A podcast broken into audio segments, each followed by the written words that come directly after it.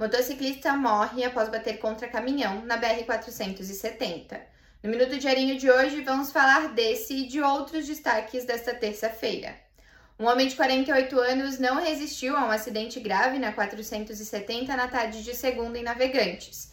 Ele estava de moto e bateu contra um caminhão. Após a batida, ele chegou a ser arrastado.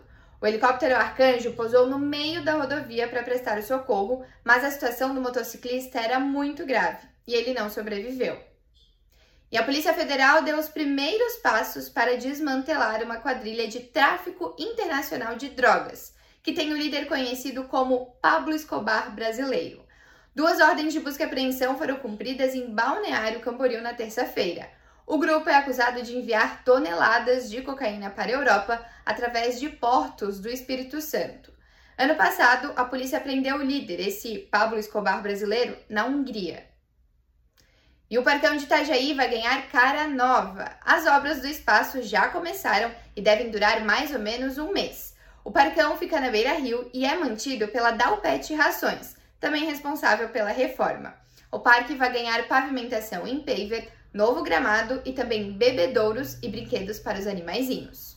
Tem mais notícias em diarinho.net, com oferecimento Promenac Motos Honda.